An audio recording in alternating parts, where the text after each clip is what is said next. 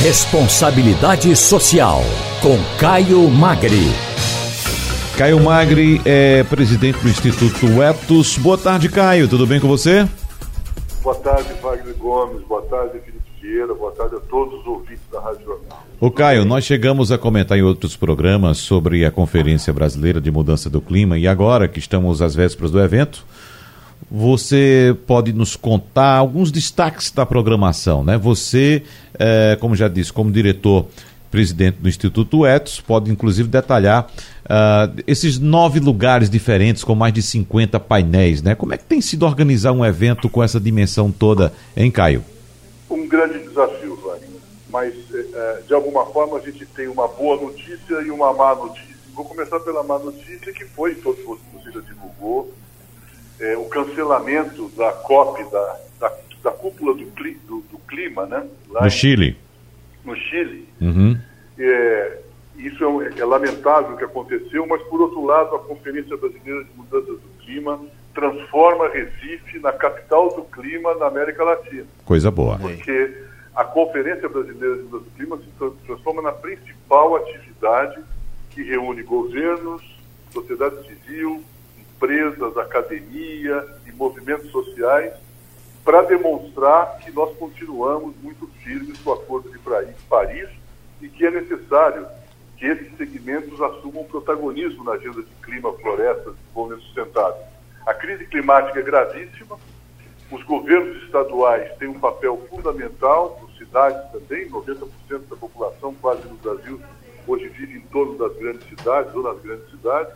Então, essa é, essa é uma questão muito importante para destacar aqui nessa conversa nossa de hoje, é de que a Conferência Brasileira e Recife serão referências fundamentais na semana que vem, 6, 7 e 8, para todo o país e para a América Latina. Estaremos aqui fazendo uma COP, uma COP nossa, né? Então isso é muito interessante. Agora, tem sido muito difícil organizar, porque Imagina. é muito grande. São nove espaços. Nós vamos ter, ao todo, quase 100 atividades acontecendo ao longo dos três dias.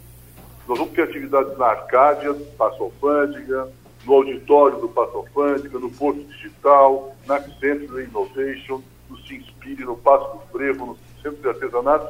Durante três dias estaremos plenamente ativos, desenvolvendo um conjunto de painéis, debates, eh, exposições, filmes, eventos culturais que possam trazer a população, a sociedade de Recife e os convidados todos para essa discussão tão importante que a gente vai fazer 6, 7, 8 em Recife. Continuam abertas as inscrições, elas estão abertas, é só entrar no site climabrasil.org.br, tudo é absolutamente gratuito.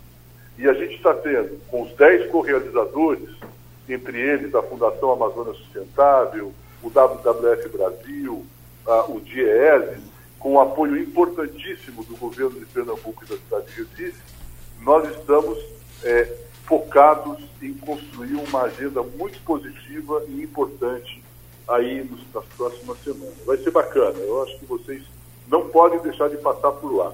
Sem dúvida. Felipe.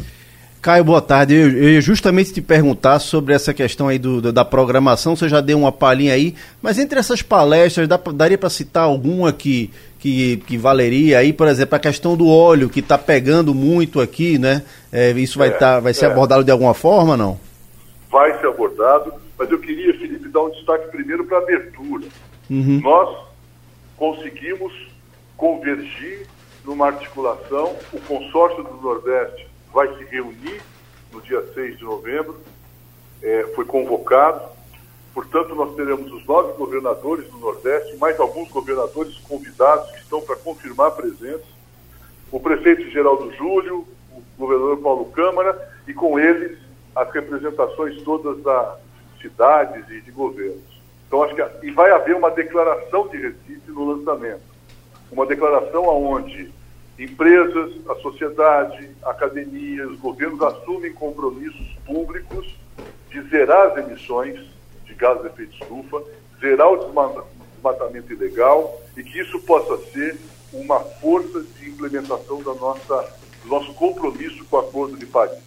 Vamos trazer, sim, o tema do desastre, dos desastres, das questões que estão acontecendo hoje com o litoral, porque a, toda a discussão sobre energia renovável, no longo prazo, coloca uma substituição concreta ao petróleo. O petróleo se configura, além de ser um forte emissor de gases de efeito estufa, de oferecer riscos muito graves na sua manipulação, muito, muito sérios na sua manipulação, como isso que a gente está vendo hoje nas praias do Nordeste. Então, a discussão sobre redução de emissões necessárias e obrigatórias, e ao mesmo tempo, processo da discussão sobre energias renováveis, vamos ter painéis específicos sobre o tema de energias renováveis, você tem uma oportunidade no médio e longo prazo de reduzir os riscos dos impactos do uso do petróleo.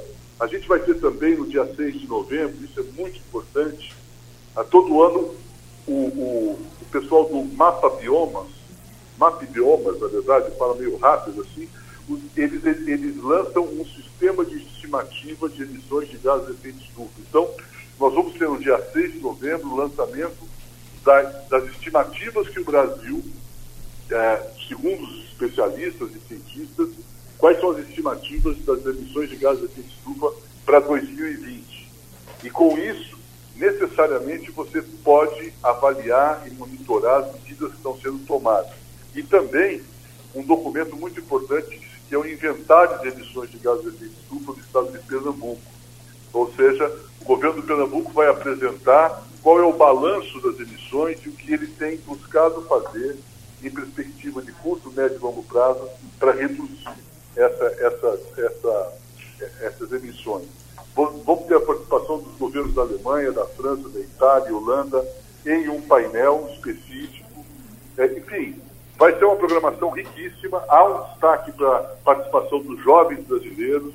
Né? Vamos ter aí a, a participação tá, confirmada da Vanessa Bezerra, que é gerente de meio ambiente da Prefeitura do Paudalho, membro da, do Comitê da Bacia Hidrográfica do Rio Capibaribe. Então, vamos ter participantes locais, internacionais, nacionais, numa conferência que se propõe né, a ser um momento importante de reflexão e de avaliação das medidas que estamos tomando para combater as emissões de gases de efeito de estufa no Brasil, para conter e combater a crise climática.